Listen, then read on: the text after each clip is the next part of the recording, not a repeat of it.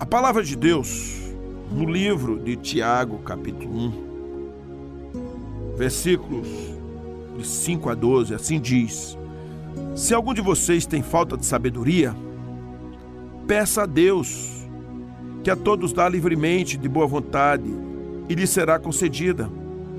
Peça, porém, com fé, sem duvidar, pois aquele que duvida é semelhante à onda do mar, levada e agitada pelo vento.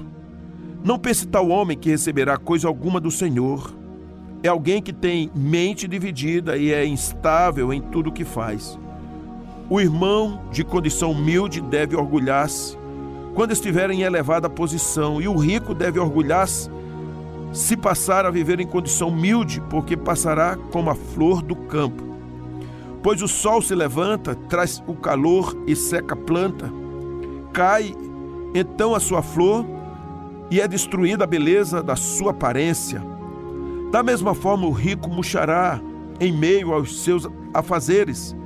Feliz é o homem que persevera na aprovação, porque depois de aprovado receberá a coroa da vida que Deus prometeu aos que o amam.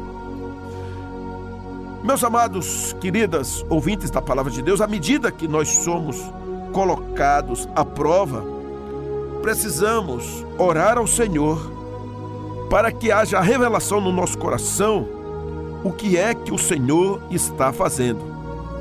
Esse Deus incrível e maravilhoso, ele prova todos os seus filhos amados. Porque ele não quer que seus filhos sejam meninos, sejam infantis, ele quer que nós sejamos maduros. Então, o alvo de Deus é que, que seus filhos criem fibras, eles passem pela aprovação e façam aquilo que é reto aos olhos do Senhor. O livro de Tiago é maravilhoso. O livro de Tiago é uma carta fantástica. Tiago era um dos irmãos de Jesus, filho de Maria José. Tiago é esse homem que durante muito tempo ele foi incrédulo, ele não acreditava em Jesus, assim como seus irmãos havia uma dúvida se Jesus era de fato aquilo. Foi necessário, durante o ministério de Jesus, a família de Jesus observar que Jesus era diferente. Ele era o enviado de Deus, ele era o filho de Davi, ele era aquele a quem o Senhor de fato mandou, que se tornou carne, aquilo que João pregava, e o Verbo se tornou carne nós vimos a sua glória como do unigênito do Pai. Porque Jesus foi várias vezes, desde pequeno, ele foi dizendo isso. Aos 12 anos ele disse: Eu estava cuidando das coisas do meu pai, porque vocês se preocupam comigo? Ele falou, dando uma resposta, às inquietações de Maria, sua mãe. Por isso, Tiago, quando creu em Jesus, ele creu para valer. Então, Tiago deixa essa carta às tribos de Israel, mas às tribos especialmente dos que haviam se convertido. Porque Hebreus, por exemplo, também uma carta extraordinária que traz uma palavra para o povo que pudesse entender o sacrifício dos animais e agora o sacrifício de Jesus. Também Paulo escreve Romanos a todo aquele que estava disperso no reino, no tempo de César. Mas a cartinha de Tiago, ela é ímpar, ela é diferente, porque a cartinha de Tiago fala de uma vida prática, de uma vida que tem fé, de alguém que nasceu de novo, de alguém que é de Cristo, mas que pratica a palavra. Talvez seja a mais prática de todas as cartas, mas é chamado para isso. Paulo também chama os cristãos para uma vida prática. Ele exorta seus líderes, como a Timóteo, como a Tito, e a todos os demais irmãos que tinham acesso ou teriam acesso aos escritos de Paulo para levar uma vida andando na presença do Senhor. Tiago, portanto, é uma, é uma aula retumbante, fantástica, incrível, para que eu e você possamos cumprir a palavra. Eu quero tirar algumas lições preciosas para nós no livro de Tiago. E ele começa dizendo nos versículos 2 e 4 do capítulo 1: Meus irmãos, considerem motivo de grande alegria o fato de passarem por diversas provações, pois vocês sabem que a prova da sua fé produz perseverança, e a perseverança deve ter ação completa, a fim de que vocês sejam maduros e íntegros, sem lhe faltar coisa alguma. Estamos chamando os irmãos agora para uma vida de integridade, de conduta, de caráter, mas também de amadurecimento. Irmãos e irmãs, como nós precisamos aprender com isso? Primeiramente, para que você atinja uma vida coesa, uma vida de upgrade, uma vida madura, você precisa ir aos pés do Senhor. O versículo 5 diz assim: Se algum de vocês tem falta de sabedoria, peça a Deus. Então há uma necessidade de buscar a sabedoria do alto. Sabe por que isso? Porque Tiago observou que muita gente cristã, muita gente que adora Jesus, que serve ao Senhor, que vai à casa de Deus, que está em algum ministério, tenta resolver as coisas pelo lado da sabedoria humana. A sabedoria humana tem seu valor, mas a Bíblia diz que ela é terrena. Ela chega a ser até diabólica e animal. Somos chamados a exercer uma vida de sabedoria do alto, para que o nome do Senhor seja glorificado, seja exaltado, uma sabedoria que leva o nome do Senhor a ser glorificado num patamar cada vez maior. Entenda, você quando nasceu na fé, ali era o ponto zero, o ponto de partida. Quando a Bíblia fala sobre crer em Jesus e será salvo, é o ponto de partida, mas você tem que se robustecer. Ainda está acostumado a resolver as coisas do seu jeito, às vezes são palavrões, ou não tem nada de palavrão, mas é um linguajar terreno, até rebuscado, até de uma de uma relação gramatical maravilhosa, de um vernáculo incrível.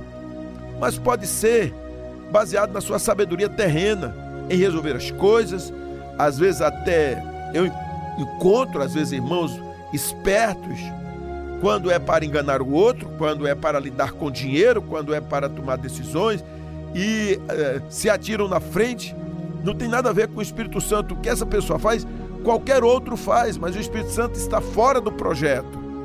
Ele não tem relação, ele não tem influência, ele não manda.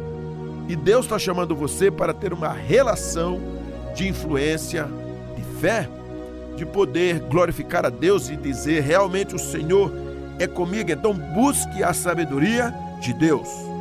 A Bíblia diz: se você tem falta dessa sabedoria, peça ao Senhor.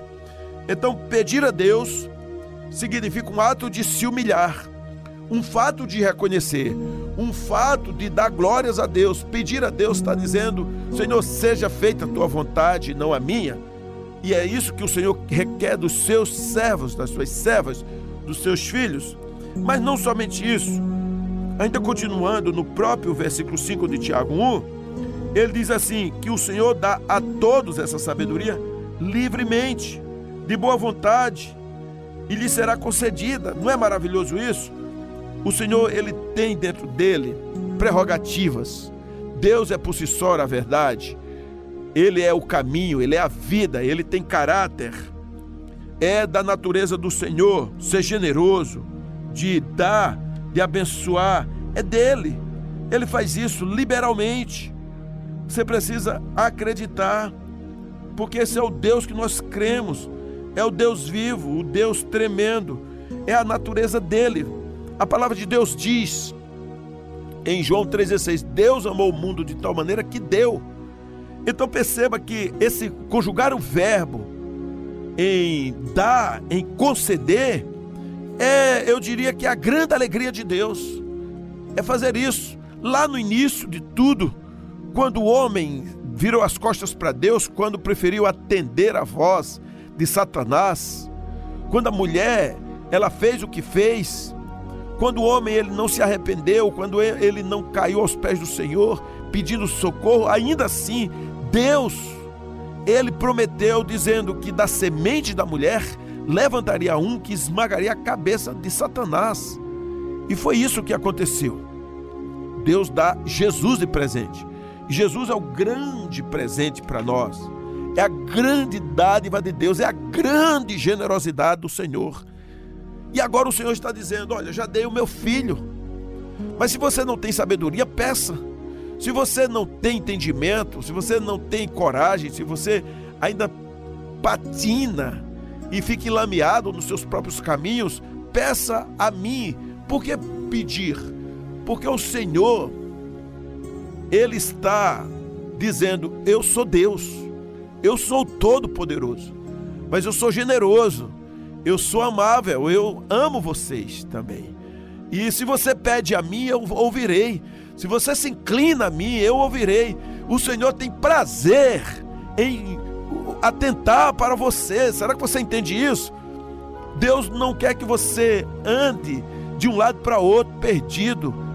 Ah, irmãos, quantos cristãos estão perdidos porque não pedem a Deus, são orgulhosos, são incrédulos, são arrogantes, presunçosos.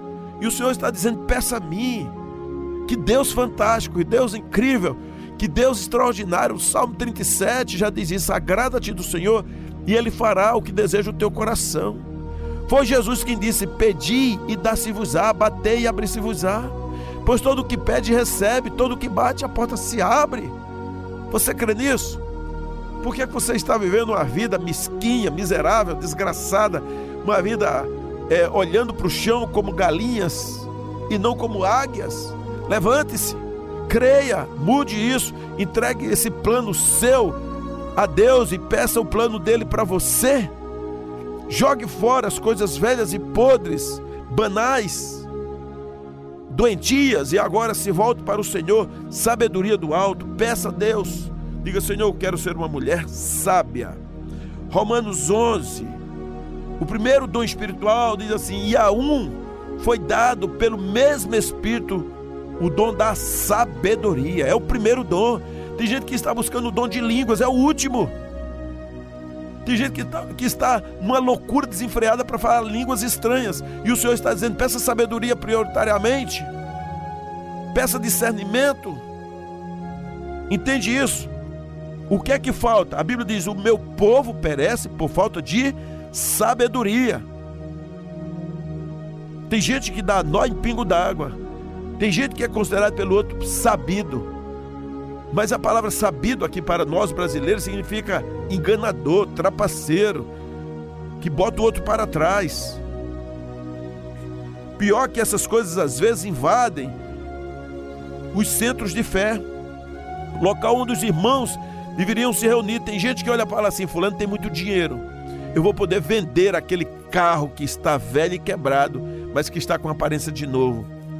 Eu vou conseguir vender o meu apartamento bem vendido, aquele irmão ali que ele quer um apartamento e ele pode me pagar, ele tem dinheiro. Eu vou poder vender um negócio para ele, ou enganá-lo, ou fazer ele ir algum lugar, porque ele é um bobo, mas ele é meu irmão, e sendo meu irmão eu posso enganá-lo, eu posso ser sabido. E às vezes alguém chega e fala assim: cuidado com o irmão Fulano, ele é esperto, cuidado com a irmã Cicrana, ali realmente é uma cobra. Já ouviu isso? Essa sabedoria não interessa para nós, não interessa para ninguém. É do diabo, ela é terrena. Então, por favor, crie no seu coração o caráter de Deus, deixe o Espírito Santo trabalhar. O Senhor não rejeita ninguém que o busca. O salmista escreveu: Louvado seja Deus que não rejeitou a minha oração, nem afastou de mim o seu amor. Salmo 66, 20. Então, exerça sua fé em Deus através da oração. Tiago, capítulo 1, versículo 6 a 8 diz assim: Peça, porém, com fé, sem duvidar, pois aquele que duvida é semelhante à onda do mar, levada e agitada pelo vento. Não pense tal homem que receberá coisa alguma do Senhor. É alguém que tem a mente dividida ou ânimo dobre. É instável em tudo que faz. Ânimo dobre é duas almas, dois pensamentos. Mas foi o servo do Senhor que disse: Até quando cocheareis com dois pensamentos? Se é Deus, é Deus. Se não for, então vá seguir a quem você achar. Por isso que Josué, ele chama o povo já na sua velhice e fala assim: A quem vocês quer, vão querer seguir? Aos deuses dos antepassados ou mesmo aos que estão aí agora? Eu e a minha casa serviremos ao Senhor. Não é uma mente dividida, é uma mente resolvida. Então resolva crer e se apegar a Deus, porque Deus ouvirá a sua oração. E a Bíblia diz que você não tenha dúvida na sua oração, mas peça crendo, peça com fé. Porque se você recebe coisas, você ora e recebe coisas que não são de Deus, é porque você orou e não creu. Mas você orou e buscou as coisas da terra, porque tem gente que faz isso. Ora, mas vai fazer de acordo com a sua vontade, não com a vontade do Espírito Santo. Mas fica bonito para maquiar, porque você vai dizer assim: eu orei antes. Mas a Bíblia pede para você orar e receber do Senhor, não é orar e receber as coisas malignas. Então virão provações na sua vida, e a aprovação é de Deus. É isso que a palavra de Deus ensina para nós. Olha o que diz o versículo 9 a 11. O irmão de condição humilde deve orgulhar-se quando estiver em elevada posição, e o rico deve orgulhar-se se passar a viver em condição humilde, porque passará como a flor do campo, pois o, o sol se levanta, traz calor e seca a planta. Cai então a flor e é destruída a beleza da sua aparência. Da mesma forma, o rico murchará em meio aos seus afazeres. Olha lá, queridos irmãos, tem alguma, algum problema em ser rico? Não mas você não pode confiar nas riquezas, tem que confiar no Senhor. E se Deus deu a oportunidade de você ser rico, você tem a oportunidade de ser generoso no reino de Deus. Por favor, abençoe a sua comunidade de fé, abençoe, ajude, investindo pesado, Bíblias, formando igrejas, levantando servos do Senhor, é, para que ali haja de fato um tempo favorável naquele lugar. Creia nisso, seja um abençoador, exalte o nome do Senhor, mas não confie na grana. E o pobre não tenha também a vontade de, de desejar o que é do outro. Não pode ter inveja, de desejar o mal às vezes há pessoas pobres que quando o rico se dá mal, fala assim, bem feito, ele tinha muito. Às vezes um, um, um crente pobre, ele estraga coisas dentro de um supermercado, estraga coisa do patrão, se pega o carro, sai correndo, passa por cima da lombada, com tudo, até num sinal vermelho. Às vezes tem uma malignidade implantada dentro do coração porque tem uma inveja do outro. Isso está errado. Está erradíssimo. Você tem que ter um coração humilde e a Bíblia diz que o humilde, ele deve saber que chegará o momento dele, daquela pessoa que é humilde. E o rico, se passar por uma situação de privação e até perder as coisas, continue a louvar ao Senhor. Tudo passa, tudo passa. Então lembre-se disso. As provações de Deus têm um objetivo. A provação vem para o pobre, vem para o rico, vem para a pessoa que é de cor negra ou de cor branca, venho para o alto e para o pequeno.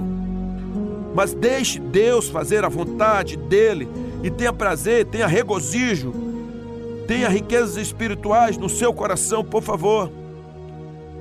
Porque o Senhor está no controle de tudo. Paulo declara ao povo de Éfeso, dizendo: Bendito seja o Deus e Pai de nosso Senhor Jesus Cristo, que nos abençoou com todas as bênçãos espirituais nas regiões celestiais em Cristo. Então, queridas e amados, olhe para o Senhor, ele trará uma recompensa. Tiago 1,12 diz: Feliz é o homem que persevera na provação, porque depois de aprovado receberá a coroa da vida de que Deus prometeu aos que o amam. Há uma coroa de Deus, a coroa da vida dada àqueles que creem em Jesus, que esperam no Senhor. Não desanime. Não desanime. A palavra de Deus diz em 2 Coríntios 4, 16, 17: Por isso não desanimamos. Embora exteriormente estejamos a desgastar-nos, interiormente estamos sendo renovados dia após dia, pois os nossos sofrimentos leves e momentâneos estão produzindo para nós uma glória eterna que pesa mais do que todos eles. Então creia nisso. Lembre-se que primeiro vem a cruz, depois a coroa Primeiro vem a dor, depois vem a glória. Então, confie no Senhor, seja sábio, ande por fé, trabalhe duro para o Senhor. Eu quero concluir essa mensagem dizendo que a nossa vida para que tenhamos um caráter forjado, passaremos por provações e muitas vezes privações. Mas cooperemos com isso diante do Senhor. Tenhamos no nosso coração a vontade de sermos disciplinados pelo Senhor. Nos rendamos à disciplina do Senhor. Não venhamos rejeitar a mão de Deus sobre nós, porque Deus é maravilhoso, é amor, e Ele quer realizar uma obra profunda em nós. Possamos andar nele, viver para Ele. E o objetivo de Deus é que tenhamos uma vida madura, sejamos maduros, sejamos inclinados a andar por fé, sejamos espirituais, sejamos sábios, sejamos pessoas tratadas e curadas no caráter. Louvado seja o nome do Senhor. Andar por fé, uma vida de oração, de leitura da palavra, desfrutar das riquezas espirituais, pois sabemos que o nosso trabalho não é vão no Senhor, há uma recompensa, há uma coroa de glória que o Senhor dará para todo aquele que perseverar até o fim. Abandonemos o pecado, a incredulidade e peguemos os planos de Deus e andemos por fé. Louvado seja o nome do Senhor, hoje e sempre. Amém.